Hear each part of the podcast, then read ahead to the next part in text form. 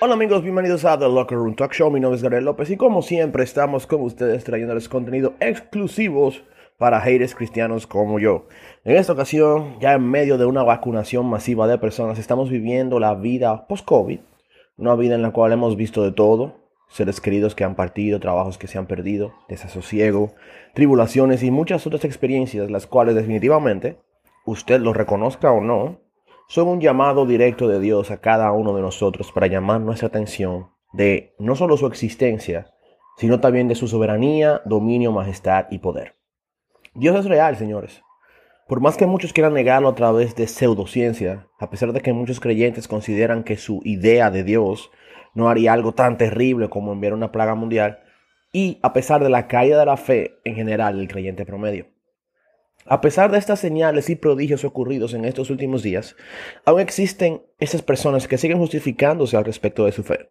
Tenemos amigos y conocidos a los que les encanta hablar de Dios, les encanta poder pensar de los misterios de la Biblia, les encanta pensar en cómo sería Dios, sobre qué pasa con respecto a las oraciones que hacen, les encanta pensar en la espiritualidad, como esa famosa frase de toda chica pop o fresa en otros países, que dicen, yo soy súper espiritual, Sí, son personas espirituales y por causa de esa, entre comillas, espiritualidad, justifican su estado espiritual y no se acercan con sinceridad a la Biblia, no se acercan con sinceridad a la iglesia, no se acercan con sinceridad a un estudio objetivo de teología. En otras palabras, no se acercan verdaderamente a Dios, sino que se conforman con su propia idea de Dios, pensando que eso los salvará.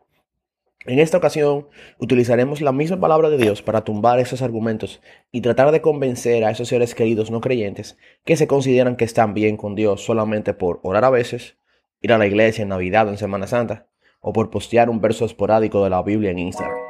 Presentemos a nuestros seres queridos no creyentes que realmente Dios quiere de ellos. Señores, esto es The Locker Room Talk Show y vamos a comenzar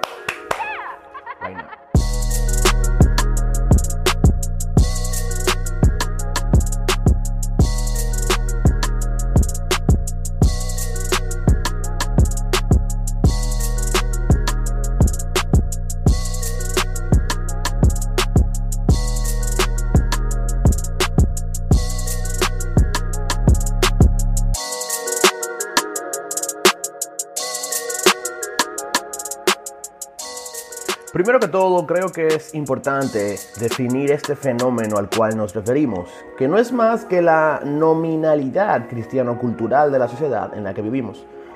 Ya sabemos por data expuesta anteriormente que República Dominicana se considera un país católico en su generalidad, con un aproximado del 90-95% de practicantes católicos. Ese porcentaje ya está puesto en duda por el auge de practicantes evangélicos en nuestro país. El pastor Evert Van de Poel nos cuenta más sobre este fenómeno. A pesar de la decreciente influencia de la, iglesia en la sociedad y de la creciente secularización, mucha gente en Europa todavía mantiene una especie de vínculo con la iglesia como institución o con la religión cristiana. En la mayoría de los países esto es más del 50% de la población. Desde el punto de vista de la comunicación del Evangelio y desarrollo de la iglesia, este es un aspecto del contexto europeo importante en extremo. Hay mucho énfasis misionero teórico por llegar a los que están completamente secularizados y, crear iglesias para los no afiliados o para los que no tienen iglesia y pasamos por alto el hecho de que la mayoría del público europeo no ha roto los vínculos con la iglesia. Esto es un contexto más o menos europeo, ya que este paso es francés. Pero si lo vemos de esta manera, también podemos aplicarlo directamente a lo que está pasando en nuestro país y en Estados Unidos también.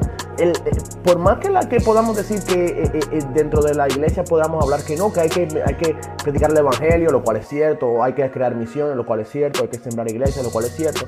Tenemos que reconocer de que la sociedad en general, o, vamos a decir, no ha roto esos vínculos culturales con la, con la iglesia. Quizá no, no, no vive en el evangelio como uno pretende que uno, uno, uno pretende que uno quisiera que se viva, pero después no, no podemos decir que vivimos en una sociedad completamente secularizada de por sí. Sabemos que la mies es mucha y los obreros son pocos. Y muchas veces pensamos que en su mayoría el campo misionero de Occidente es amplio. Pero olvidamos rápidamente el contexto cultural en que nos encontramos, ya que, aún por referencias seculares, la sociedad ha sido impactada y está fuertemente conectada con la iglesia en maneras que ni siquiera el mismo sector secular lo pudiera llegar a comprender. República Dominicana se jacta de ser el único país con la Biblia en el escudo. Se jacta de ser uno de los cinco países que aún no aprueba el aborto, gracias a Dios. Se jacta de ser una de las culturas religiosas más prominentes en la región del Caribe y Latinoamérica. Pero creo que es justo el señalar que el grueso de personas en nuestro país que se consideran creyentes son simplemente cristianos nominales. ¿Qué es un cristiano nominal? De acuerdo al pastor Van de Poel, el cristiano nominal es la discrepancia entre la adherencia expresa a una fe o la aplicación comprometida de esa fe. De hecho, el pastor Van de Paul mismo sugiere cambiar el nombre de este término y comenzar a llamar a esos cristianos como cristianos de nombre. Y de esos hay muchos. Y de hecho los podemos definir y descubrir de diversas maneras que vamos a poder desglosar más claramente. 1. Creyentes no afiliados a ninguna iglesia. 2. Asistentes irregulares. 3. No convertidos. 4. No, no comprometidos al discipulado o ministerio, etc. Hay que reconocer que esta lista se basa solamente en aspectos puramente de obras, las cuales son fáciles de realizar. Si ahora nos vamos, podemos hablar de cientos de personas que están afiliados a una iglesia local donde sirven, han sido bautizados, son discipulados e incluso discipular a otros, y no son parte del cuerpo de Cristo. Por eso, el señalar actitudes de un cristiano de nombre es delicado, ya que podemos encontrar muchos de esos sentados en nuestros bancos. Pero ese es un tema para otro episodio. Mientras tanto, Quisiera dirigirme a esos cientos de personas a los que Dios les cae bien. A los que cuando les dicen Dios te bendiga responden con un fuerte amén. Quiero dirigirme a esas personas que les encanta conversar sobre Dios y les interesa saber lo que Dios tiene para sus vidas y quieren saber cómo Dios puede obrar a su favor. Quiero decirles que hay muchos de sus argumentos que se quedarán cortos en el juicio final. Y menciono el juicio final porque muchos de ustedes están claros de que hay un juicio final y lo saben en su interior. Quiero decirles que quizás puedan aplazar una visita a la iglesia más, puedan aplazar el acercarse a Jesús un día más, pero que les costará más el haber aplazado y pospuesto acercarse de una buena vez por todas a Cristo y a la fe, con tal de mantener y sostener una falsa libertad y falso control en sus manos por un día más. Aquellos que tenemos amigos no creyentes con los que compartimos a menudo, sabemos y ya tenemos memorizadas las excusas que nos dan con respecto a por qué no han dado aún el paso firme de fe y me encantaría tomar la misma Biblia para tumbar cada uno de esos argumentos. ¿Y qué les parece si comenzamos? Argumento número uno. No soy cristiano, pero leo la Biblia y me encanta lo que leo. Me encanta este argumento porque nos hace entender que definitivamente cualquier persona puede leer la Biblia. Pero lo que hace que una persona sea transformada por la Biblia es el Espíritu Santo. Aquí hay un problema serio. Muchas personas no creyentes leen la Biblia y asisten a una iglesia donde, donde se les, entre comillas, predica la palabra. Pero usualmente hay un enfoque en promesas. Ya saben, no tocará la plaga a tu casa, aunque pases por el fuego no te quemarás, y la clásica todo obra para bien. Pero parece ser que nos hemos olvidado de un punto, o en su defecto, hay predicadores que, se han, que han obviado parte de la verdad, porque por ejemplo, en el famoso verso de Romanos 8:28, en el cual destaca, Sabemos que Dios hace que todas las cosas cooperen para bien. Muchos lo dejan así. Y por ahí vemos predicadores y predicadoras con videos de Instagram TV repitiendo una y otra vez que todas las cosas sobrarán para bien, que habrá restauración, que las familias y relaciones serán unificadas, etc. Pero muchos obvian la segunda parte de ese verso, ya que es muy claro con respecto a quienes bendice Dios con respecto a todas sus promesas, para el bien de quienes lo aman y quienes fueron llamados conforme a su propósito. O por ejemplo, el famoso verso de Jeremías 29, yo sé los planes que tengo para ustedes, planes de bien y no de mal, para darles un fruto y una esperanza. Muchas personas no creyentes se toman esta promesa para ellos y muchos predicadores se las presentan a ellos para que las hagan suyas. Pero olvidamos el contexto del verso. Olvidamos el contexto del destinatario a esta profecía, el remanente de Dios en Babilonia, el cual Dios prometió que volvería a la tierra prometida después del exilio. ¿Podemos aplicarlo a nosotros hoy como pueblo del nuevo pacto? Sí, bueno, precisamente si hemos entrado en ese nuevo pacto. Amigo no creyente, las palabras escritas en la Biblia son inspiradas por Dios. Son poder y son espíritu. Son hermosas, son de consuelo, son de paz y de revelación de quién Dios es. Pero apropiarte de las promesas de Dios sin dar el paso de acercarte a Él es engañar a Dios y jugar con su verdad y credibilidad.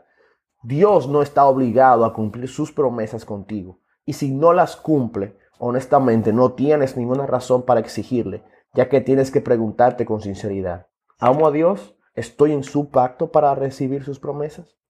Y esto me lleva a la segunda excusa que ponen muchas personas. No soy cristiano, pero amo a, Dios. ¿Qué significa amar a Dios? ¿Qué conlleva amar a Dios? Primero que todo, debemos entender que amar a Dios es el primer mandamiento de todos. Amarás a Dios con todo tu corazón, con toda tu alma, con toda tu mente y todo tu ser. Ya por ahí, no solamente los no creyentes, sino hasta muchos de nosotros los cristianos nos quemamos en ese examen. Pero me encanta lo que dice Cristo con respecto a sí mismo en el Evangelio de Juan. Si me aman, obedezcan mis mandamientos. En la fe cristiana el amor se define de esta manera, obediencia a Dios. Y hay muchos de nuestros amigos que, eh, que hablan de que aman a Dios, de que valoran a Dios, de que Dios es el primero, de que le dan la gloria a Dios en todo lo que hacen, pero en los detalles nos damos cuenta de que no es así. Y si a eso nos vamos, muchos de nosotros los cristianos también caemos en esa definición. Obedecer a Dios significa estar en contacto con lo que Él quiere que obedezcamos. ¿Dónde? ¿Dónde podemos encontrar eso? En la Biblia. ¿Qué quiere Dios que hagamos y así obedezcamos? Primero que todo, que le conozcamos a Él y a Jesucristo, a quien Él envió. Si no estamos obedeciendo a Dios en lo mínimo, es más, ni siquiera se trata de obedecer los mandamientos en sí mismo, se trata de seguirle. Si no obedecemos a Dios con respecto a este mínimo y pequeño pero significativo mandamiento, no lo estamos amando en lo absoluto. Amigo no creyente, por causa del pecado en ti, por naturaleza lo único que haces es desobedecer a Dios y buscar tu propio placer. Por naturaleza no amas a Dios, ni tú ni nadie. De hecho, para el hombre no transformado es imposible agradar a Dios. El decir que lo amas simplemente porque sientes un feeling chulo y maripositas cuando escuchas creer desde el cielo no significa que ames a Dios. Excusa número 3. No necesito ir a la iglesia para conectarme con Dios. Esta es una clásica. Y en cierto sentido, los cristianos somos los culpables de que piensen así. Por eso, antes de derribar el argumento, quisiera, en nombre de cientos y miles de cristianos en Latinoamérica, pedir disculpas a nuestros amigos no creyentes, porque hemos sido unos idiotas. Hemos sido necios, hemos sido ignorantes, hemos sido faltos de amor, hemos sido prejuiciosos, hemos sido favoritistas, hemos hecho muchas cosas menos el reflejo de Jesús en la tierra. Hemos sido muchas cosas menos personas vulnerables y llenas de amor por el cual se supone fuimos transformados. Y por eso pido perdón y me arrepiento delante de Dios, tanto por mí y por mis hermanos por igual. Pero, ¿qué pasa cuando te digo que la manera en la que Dios ha querido manifestarse es precisamente a través de un grupo de personas imperfectas? con muchísimos efectos, lagunas de información y conocimiento en la cabeza, distintos estilos y experiencias de vida, para así ser de edificación los unos con los otros, de ánimo los unos con los otros, de corrección los unos con los otros y de consuelo los unos con los otros.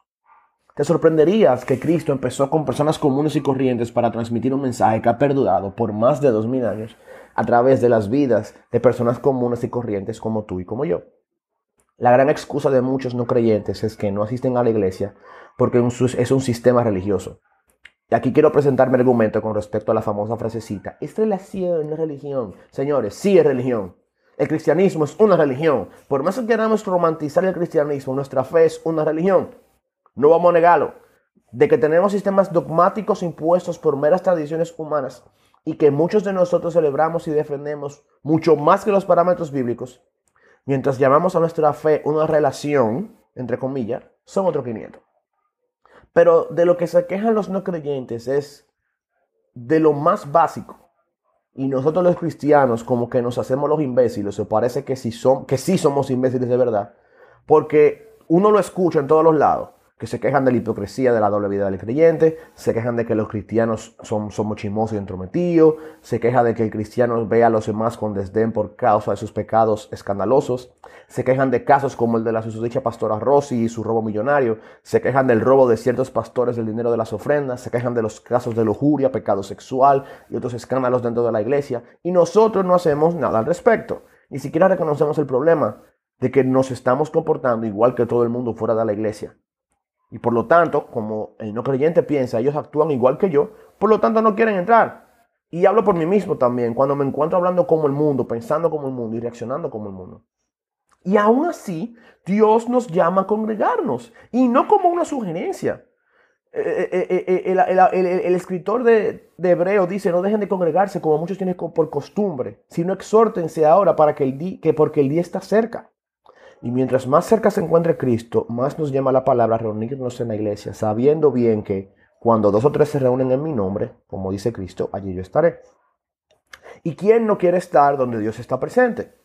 La iglesia es el cuerpo del Dios viviente, el templo donde habita, no el edificio, sino las personas que la componen, y el instrumento de transformación de corazones y transmisión del mensaje del Evangelio. Además, si a eso vamos, bienvenidos. Tenemos espacio para un hipócrita más. Excusa número cuatro. Yo no voy a la iglesia, pero yo oro. Una ecuación clásica y muy sencilla de despejar.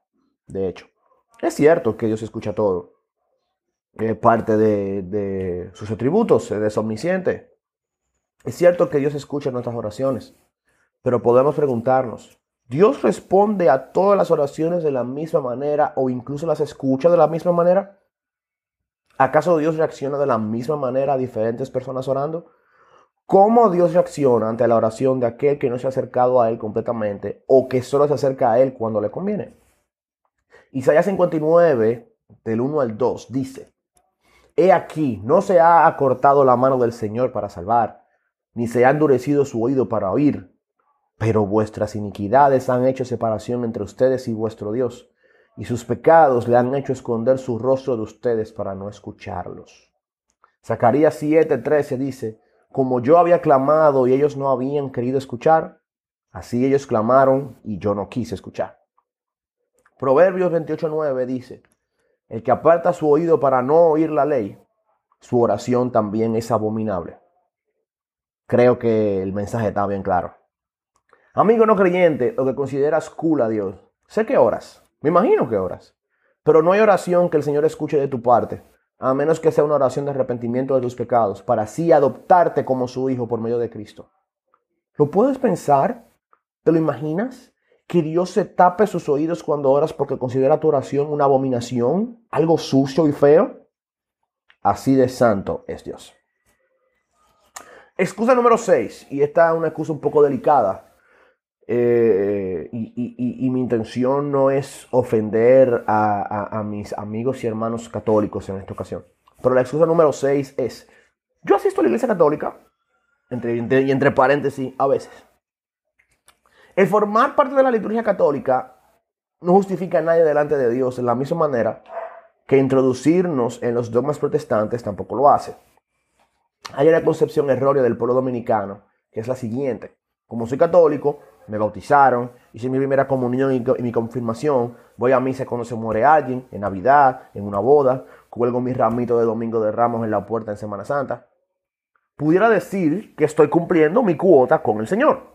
De hecho, debemos tener la suficientemente fe, sí, fe, para, poner, para poder poner en la balanza las enseñanzas del catecismo católico, sumamente basado en tradiciones papales, más que en las mismas bíblicas, y las enseñanzas bíblicas directas para así sacar nuestras propias conclusiones. En pocas palabras, quiero invitarte a pensar verdaderamente sobre el por qué hay algo que falta en tu liturgia. Porque tú estás claro, o sea, todo el mundo está claro de que algo falta al momento de repetir una y otra vez lo que haces en misa. Y que consideres realmente si lo que has estado haciendo toda tu vida es una mera repetición sin sentido y no una experiencia real con Dios. Si te das cuenta de algo similar, te invito a que hablemos tírame por el DM, tírame por, el, por, por Instagram, escribe un mensaje y así podemos ayudarte, podemos hablar sobre cómo buscar el camino verdadero. Amigo no creyente o nominal que asiste a veces. Dios no se satisface con tres meses al año, ni con unas cuantas confesiones con el sacerdote cada tres meses. Dios quiere que tú nazcas de nuevo. Y eso te lo puedo decir con autoridad, porque no soy yo el que me lo estoy inventando, porque esto lo dice la Biblia. Excusa número 7. En mi familia todos son cristianos, por tanto yo creo en Dios y sé lo que dice la Biblia. Esta última excusa es delicada y bien difícil, ya que muchos de estos conocidos se justifican ante Dios por concepto de asociación. Ya sabemos, por ejemplo, hijo de pastores, hijo de líderes, mi papá fue cristiano por mucho tiempo, mi papá fue a la iglesia o, va a la iglesia, Sabemos que la salvación es individual, como dicen por ahí. Dice el apóstol Santiago que los demonios creen y tiemblan. Y, por tanto hacemos la pregunta, ¿cuál es la base de la fe salvadora? ¿Qué hay loable en mí? Que sean tus padres los que, los que crean en Cristo como Señor. ¿Y de qué vale de que hayas aprendido las escrituras si no las pones en práctica? Dice la palabra que el Hijo no pagará por el pecado del Padre, ni el Padre por el pecado del Hijo, sino que cada quien dará cuentas de su propio pecado ante Dios. Tus padres no pueden salvarte. Sus acciones que fueron pertinentes hacia ti en tu niñez pudieron equiparte para aprender y hacerte recordar lo correcto, pero no tienen el poder de hacer regenerar tu corazón. El Espíritu Santo sí puede. Amigo no creyente o nominal, o cristiano de nombre, o cristiano sociológico, o cristiano cultural, como quieras definirte. Primero que todo, perdóname por llamarte por un término que en cierto sentido pudiera ser hasta hostil hacia ti, pero honestamente es la manera realista y honesta en la que pudiera llamarte. Sé que es duro entender la existencia de un Dios vivo y creador de todo el universo y no ser capaz de comprender a cabalidad sobre su realidad e influencia sobre toda tu vida. De hecho, lo normal en nosotros es rebelarnos ante esta realidad y perseguir una autonomía e independencia completa. De la misma manera, quiero apelar a tu corazón y preguntarte, ¿por qué tienes miedo de que Dios se acerque a tu vida? ¿Por qué tienes miedo a que Dios transforme por completo tu manera de ver la vida? ¿Por qué quieres esperar a que te encuentres más viejo si ni siquiera tú puedes saber lo que te depara el futuro? ¿Por qué prefieres mantener el orgullo de acercarte a un grupo de personas que desean crecer en su conocimiento de Dios al igual que tú. Déjame ponértelo de esta manera. El que estés pensando sobre Dios, te lo puso Dios. Eso no vino de ti. Así, considera, así que considera esto como un llamado del mismo Dios. No endurezcas tu corazón mientras puedas escuchar su voz. Dios quiere acercarse a ti para que tú te puedas acercar a Él, ya que en tus fuerzas es imposible que lo hagas. Él hizo todo esto mediante el sacrificio de Jesús su Hijo, en una cruz romana para pagar por tus pecados, lo que costó la ira de Dios. Cristo pagó el precio de nuestra maldad y por causa de ello nos acercó a Dios y nos dio la potestad de ser llamados hijos de Dios.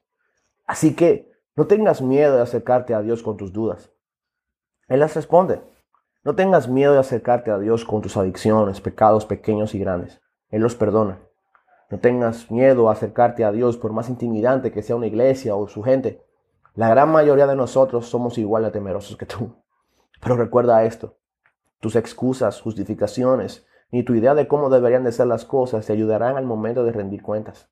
No existe una idea de Dios o una idea de cómo acercarme a Dios o ni siquiera mi manera de ver a Dios. Todo lo que necesitas es en su palabra. Acércate sin miedo y cree en el Evangelio. Este es mi deseo y oración para ti. Y esto es todo por hoy, amiguitos. Este tema espero que puedan compartirlo y espero que oren por esas personas con las que quieran compartir este episodio. Y oro para que Dios abra las mentes y los corazones de muchas personas a través de este mensaje. El episodio de hoy fue muy interesante y los demás que vienen lo serán más. Así que esperen muy pronto que vienen cosas chulas por ahí. Síguenos en nuestras plataformas digitales en Spotify, Apple Podcasts, Google Podcasts, Amazon Prime Stitcher. Y si quieres dejar reviews de nuestros episodios, eh, encuéntranos en podchaser.com y búscanos bajo The Locker Room Talk Show y puedes dejar tus reviews en este canal, podchaser.com, The Locker Room Talk Show. Síguenos en Instagram, arroba The Locker Room Talk Show y no te pierdas de nuestro contenido. Mi nombre es Gabriel López y esto fue todo por hoy. Chao, chao.